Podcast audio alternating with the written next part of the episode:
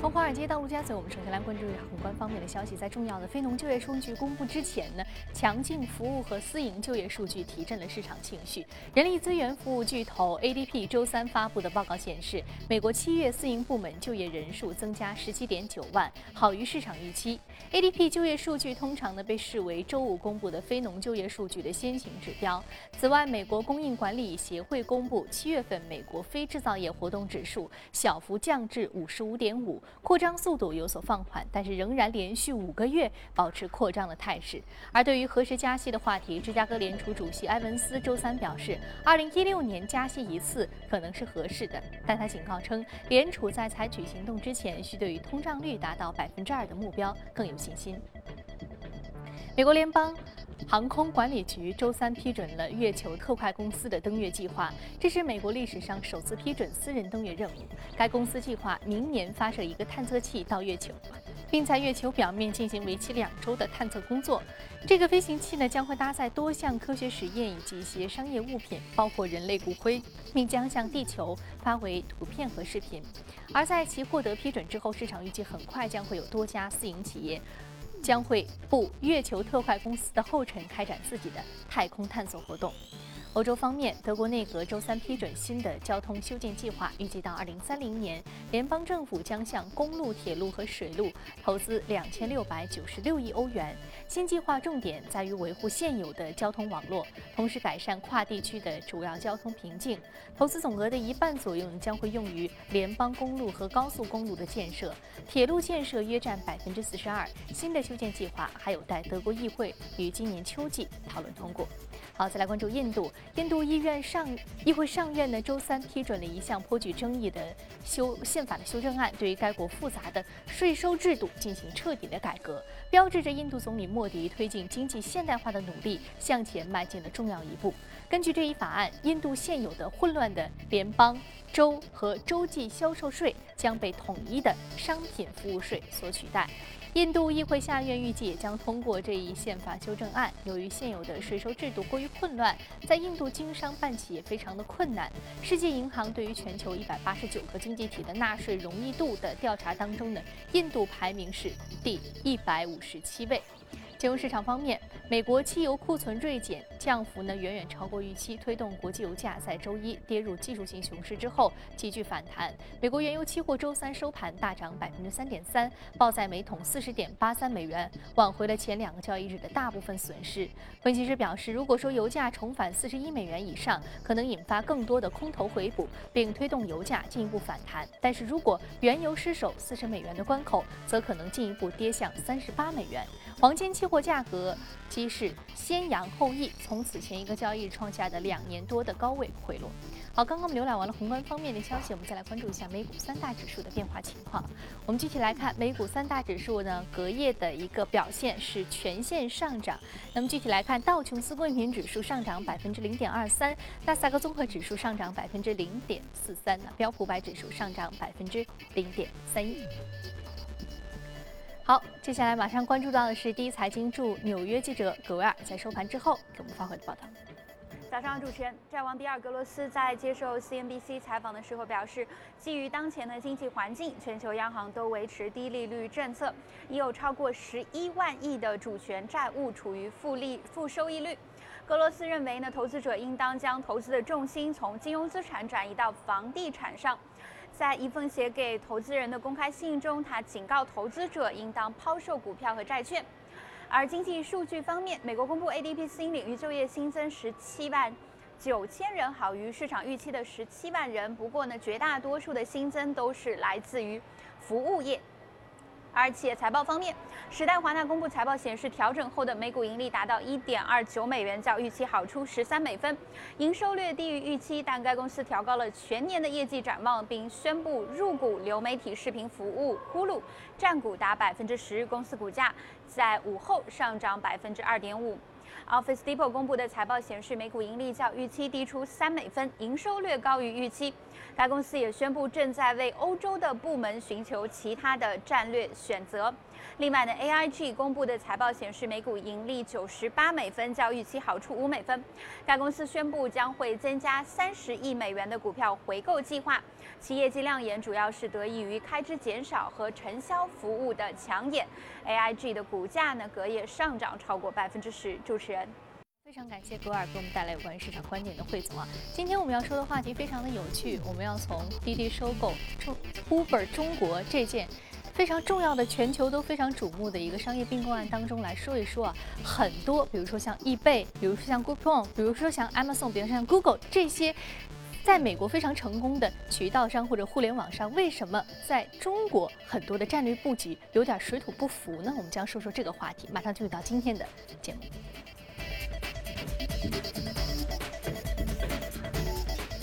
好，今天我们请到现场的嘉宾是评论员郑子叶先生。郑先生，早晨好。嗯，就像我们刚刚开场所说的，很有意思啊。滴滴收购中国 Uber 中国这个商业并购案，到现在为止，大家讨论非常多。一，是不是涉及反垄断？第二，整个的这个打车市场，或者说整个这个交通共享经济的这样的一个市场，似乎现在已经被滴滴一家独大。完全吞并了。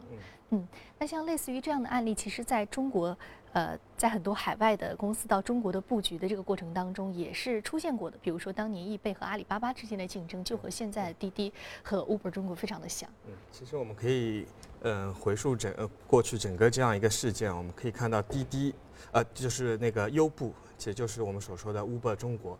这一次，它在中国其实是一次相对来说是一次完败。呃，为什么这么说呢？因为我们可以去看那个，我们就是就是说优步，优步它在过去这几年里，一共烧去了投资人大概两二十亿美金的这样一个巨额来补贴这样一个消费者，然后和那个司机。其实我们可以看到，通过这样一个巨额的补贴，它在过去的几年里，其实面对着。滴滴和快滴现在叫那个滴滴出行，面对这样一家公司，它没有占到任何的一点优势。现在，整个呃滴滴出行它覆盖了已经中国四百个这样的一个城市，而呃优步的话，它只目前只覆盖了六十个城市。这六十个城市主要还是在于一二线这样一个城市。然后在那个整个市场的份额上说，现在滴滴出行的话，它占据了约百分之八十的这样一个。份额，而优步的话，目前只有百分之十。所以面对这样一个，呃，过去这样一个大规模的烧钱，虽然呃那个滴滴出行它也是在烧钱，两家公司合计一共烧去了将近三百亿人民币这样一个样子。所以这一次，如果我们借用《经济学人》的话来说，《经济学人》是这样来描述这样一个事件的，就是说那个优步是。众多的那个美国的科技巨头在华，是这样一个不是，并不是出于一个政策原因而失败，它是主要是遇到了一个更强大的这样一个竞争对手。其实就是本土的一个竞争对手。对，其实嗯，像 Uber 的话，它现在是整个全球这样一个巨无霸的这样一个独角兽公司。所谓独角兽公司，就是还还未上市的这样一个企业。它现在整个的估值接近六百八十亿美金的这样一个。这样一个非常巨大的这样一个估值，但呃如果我们，呃，再说一个题外话，如果我们去看现在整个全球独角兽公司的这样的一个估值，像 Uber 现在是排名第一，六百八十亿美金，排名第二的其实就是那个 Airbnb，Airbnb 最近几年，呃，也一直疯传它要做做一个上市，然后包括现在非常在美国非常火的那个另一家共享经济的公司 WeWork。它现在的估值是一百六十亿美金，所以如果我们看整个投资，呃，整个投资圈现在整个共享经济还是处在一个非常火爆的这样一个状态下，嗯嗯。然后回到我们刚才呃说的话题，其实呃那个优步它的失败也并非那些美国科技巨头在中国的第一第一个失败的这样一个公司。前面主持人也提到，像在呃。很多年前，像易贝，就是因为被那个我们的淘宝所击败，然后包括后来，呃，灰溜溜退出中国市场的那个 Groupon，就是最早的那那一家团购团购网站，对。然后还有包括像像 Amazon，它其实也并不成功，虽然它现在 Amazon 中国还在做这样营运，但现在其实是处在一个非常鸡肋的一个位置，它的竞争对手很强大，像那个京东，像那个苏宁，呃，对，当当，还有那个天猫，都是都是他的那个非常大的竞争对手。其实我们刚才看到，呃，我刚才引用了那个经济学人的话，其实经济学人的话，我个人的理解还是非常片面，因为他提到了很多这样一个。美国科技巨头它在中国的失败是由于政策上的这样一个原因，嗯，但是我们如果去追溯这样一个这么多的公司，其实真正因为政呃那个政策原因而在中国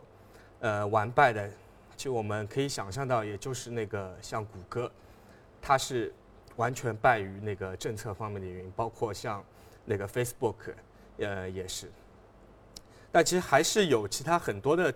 因素在里面。就我个人总结下来，最主要的，呃，还有的还有几大因素，包括像这样一些，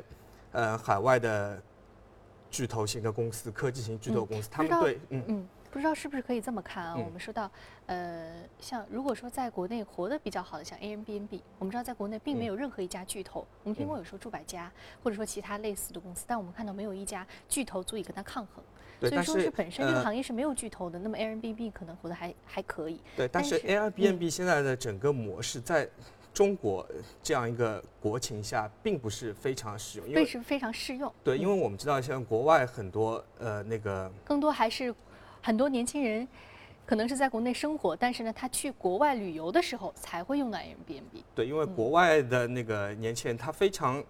呃习惯于这样的一种模式，而对于我们中国更习惯住酒店。对，这种一站式的服务。那我们刚刚说到，其实呃，我们说到现在这个滴滴和 Uber 中国之前打了很长时间的价格战，争夺客源，但是呃，现在滴滴把 Uber 吃下来以后，其实当年就很像是我们说那个时候淘宝和易贝之间的竞争。嗯。呃，但是淘宝和易贝竞争，可能这两个渠道商当时的实力更加的悬殊，因为这个易贝当时是国际巨头，但是淘宝才刚刚开始做。对，但是易贝的话，其实它也犯了一个非常致命的错误，因为它也是照搬了整个从一开始就进行这个收费模式，对，拍卖模式。对。但是淘宝它一开始就我们就是一个线上的平台，就是一个线上搭售。对，其实。当初的话，那个整个电商的话，它也其实刚开始一个起步状态。你在刚起步的一个状态下去运用这样一个收费模式，其实是非常不符合当时整个中国的这样一个国情在里面。嗯，还有就是 Amazon，Amazon 和当当之间的竞争。对。呃，当当当年是从图书，然后这个整个产业链扩展到包括母婴用品，包括服装，包括一些其他的啊更加广的一个全全品类的综合电商。对，其实这就是我们呃呃可以讲到那个。这样一些电商，国外的电商，其实在中国成功的，我们可以想象到的非常非常的少。嗯，就因为电商这样一个行业，其实你是需要去和呃上游的厂家，它是非常落地的。上游的产业链，还有包括一些仓储、海外仓也好啊，还是说这个境内的这个保税仓单也好啊，还有就是说更重要的，就是说它还是一单一单的客户，一单一单的我们在线用户的这样一个拓展和使用。包括在整个中国市场，你还需要去那个。利用这样一些潜规则，其实对于这样一些国外的公司，它并不非常熟悉中国的这样一套呃玩法。嗯，就并不说包括这样一个互联网的公司，其实我们可以看像另外的实体的渠道公司，像 Best Buy，它在中国也是非常失败，现在它也已经退出了中国市场。没错，嗯，我们说或者说我们看，这是完全两种不同的气质啊。我们从气质来说的话，比如说我们看像 Uber，像 Amazon，呃，甚至像是说呃像这个易贝，嗯，所以说它是。完全照搬了美国模式，甚至连自己的这个 logo，还有说和这个客户打交道的方式，它都完全没有改变。对，它是完全将，呃，这个这个整个的商业模式，成熟的商业模式照搬过来的。对。但是我们再看到滴滴，呃，淘宝，还有就是说，呃，现在现有的这个，嗯。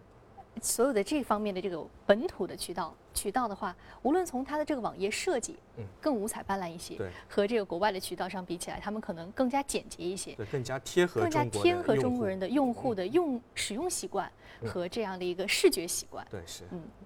那所以说，我们说可不可以有这样的一种概念？如果说像类似的这样的呃国际巨头的渠道商或者互联网公司还想进入到中国市场的话，比如说未来还可能有 Facebook，对啊，他想进入到中国市，是不是要做很大的改变？对，是这呃，其实这样让我想到了把自己包装成一个本土的。对，另外一家做的现在也是做那个。也我们也可以把它理解为这样一个渠道公司啊，就是那个 LinkedIn。嗯，LinkedIn 其实它在中国，它现在就做了一个针对中国的这样一个版本。嗯。所以它现在呃做的还是相对来说比较的成功，对，所以说这样一些美国的科技公司，它在中国它也在不停的完善它的这样一个商业模式，来贴合我们整个的中国市场。嗯，我们之前说到呃有的时候呃在进入到一个。市场的时候，尤其像中国这样一个相对比较特殊的市场，呃，所以说它需要进行很多的改变啊。这个改变是渠道本身的一个改变，还有这个适应性的改变，它是没有办法去照搬完全的模式的。这在无数的商业案例当中已经证明，这样一种直接、简单、直接的这种照搬已经是失败了的。呃，那其实我们看到，除了这个中国市场以外，还有很多其他比较特殊的市场，尤其是像这个东南亚和东北亚地区市场，比如日本、韩国。还有中国，甚至像印度啊，我们刚刚在节目当中也提到印度的这个税收改革。我们说印度这样的市场也是非常难的。那么说像 Uber 啊，像这个呃呃 Google 啊或者 Amazon 这样的公司，在这样的亚洲市场是遭遇到了和中国一样的困境吗？还是说其他国家相对好一些？呃，其实，在其他的国家，但但也要区分来看，在中国的话，其实我们还是可以理解到这样一个政策的因素，其实还占了非常大的这样一块。但是在他们在像日本啊、像韩国这样的一个市场，他们可以去做这样一个充分的竞争。其实我们可以看到，像在呃日本的话，Facebook 做的非常非常成功，几乎日本的年轻人每一个人都有他自己的 Facebook 账号，包括那个 INS Instagram 的。那个账号，所以这样一些的，呃，在像包括日本这样一些比较开放的这样一个市场，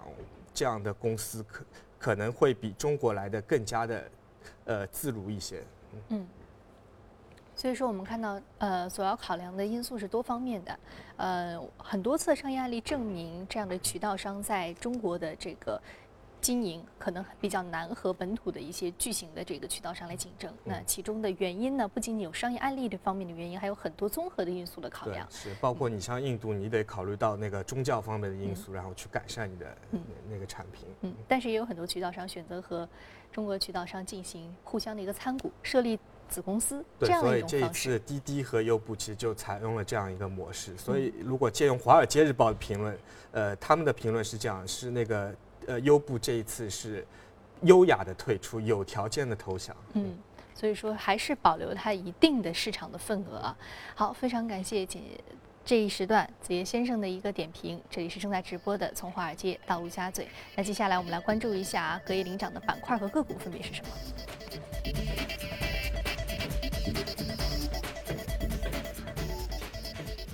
基础材料、金融服务还有工业品、科技板块是领涨的。我们再来看到的是个股方面，个股方面呢，来自于生物科技、汽车配件、投资贷款、电脑配件、生物科技板块的相关个股是领涨的。那今天我们要说的是三 D 打印公司，三 D 打印系统公司呢是公布了中性偏好的财报，因此呢助推了隔夜的一个异动的上涨。嗯。迪迪迪其实是一家非常在美国非常有名的这样一个 3D 打印的公司，然后还有另外一家是那个 SSYS Stratasys，呃，但是这两家公司在过去的两年其实他们非常的悲催，像那个呃我们今天说到迪迪迪，它在呃一四年的话，它最高股价是九十七美金，然后在今年一月份的时候，它的股价只有六美元，所以这样一个跌幅是非常的巨大。那最近它。呃，开始反弹，从六美元到现在的呃十四美元，呃 double 了一下，但是面，呃对比它的过去非常大跌幅，这样一个涨幅其实也是一个超跌反弹吧。呃，然后昨天它股价涨得比较多，其实主要的原因是它的财报超出了预超出了这样一个预期。因为三 D 打印我们其实好长时间没有聊，但是如果我们总结一下这。两家公司，我我们刚刚说到另外一家 SSYS，它的跌幅也非常巨大，股价从一百三十八美元跌到了只有二十美元这样一个样子，就只剩了只剩下一个零头。嗯，这样我们来去总结一下，为什么这样的两家公司它在过去会出现这么大一个跌幅？其实其实是在当初整个华尔街的投资人，包括个人投资者、机构投资者，都对于它的未来的预期过于的乐观，因为我们知道在呃，站在当时的这这一个节点，这两家公司都在推出他们各自的针对家庭用的呃 3D 打印机。其实那个时候他们推出来的产品的价格并不高，两千美金到三千美金，其实还是比较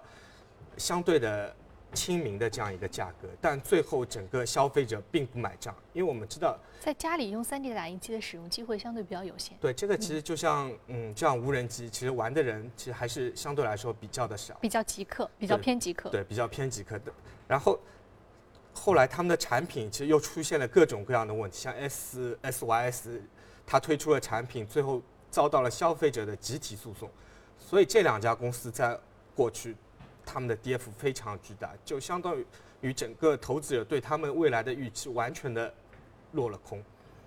嗯，所以说我们说这个完全的这个落空前期的这个完全落空，其实主要还是因为这个时机不是很一时机不是很对，第二就是它这个用户的痛点没有抓得很准，对，而且它产品也没有达到达到完全的技术过硬，所以说三方面因素叠加在一起，前期的这个尝试并不成功。我们说这个其实就像是刚刚我们所所讨论的宏观方面的这个啊，有关于渠道商在中国的这个设立一样，就抓住这个用户的痛点非常的重要。如果不抓住痛点，即便你的产品再好，啊。可能也很难去打开这个市场。嗯，好，非常感谢子叶先生这一时段点评。那接下来我们进一段广告，广告回来继续接着聊。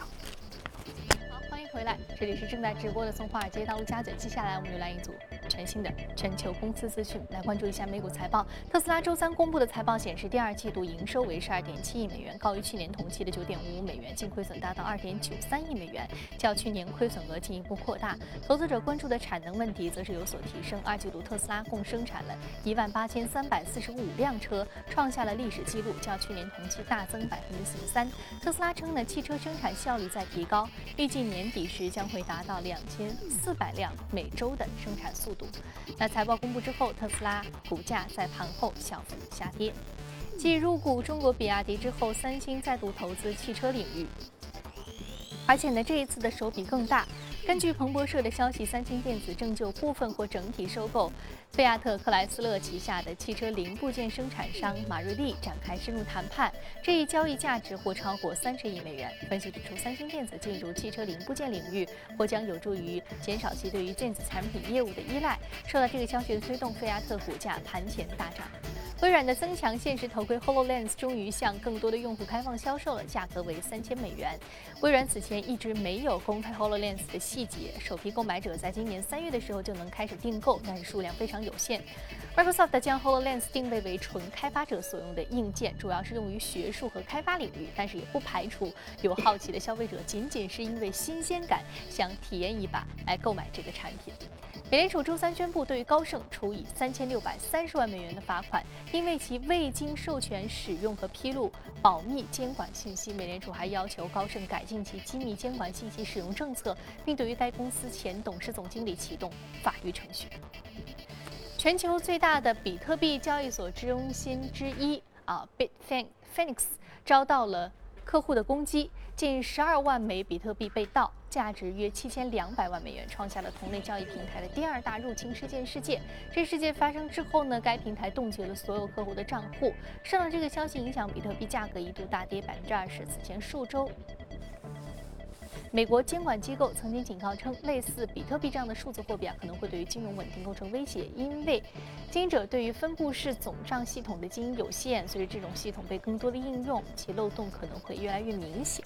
好，接下来我们再关注到的是有关于个股方面啊，今天我们将说说 Sony，来了解一下它隔夜的表现。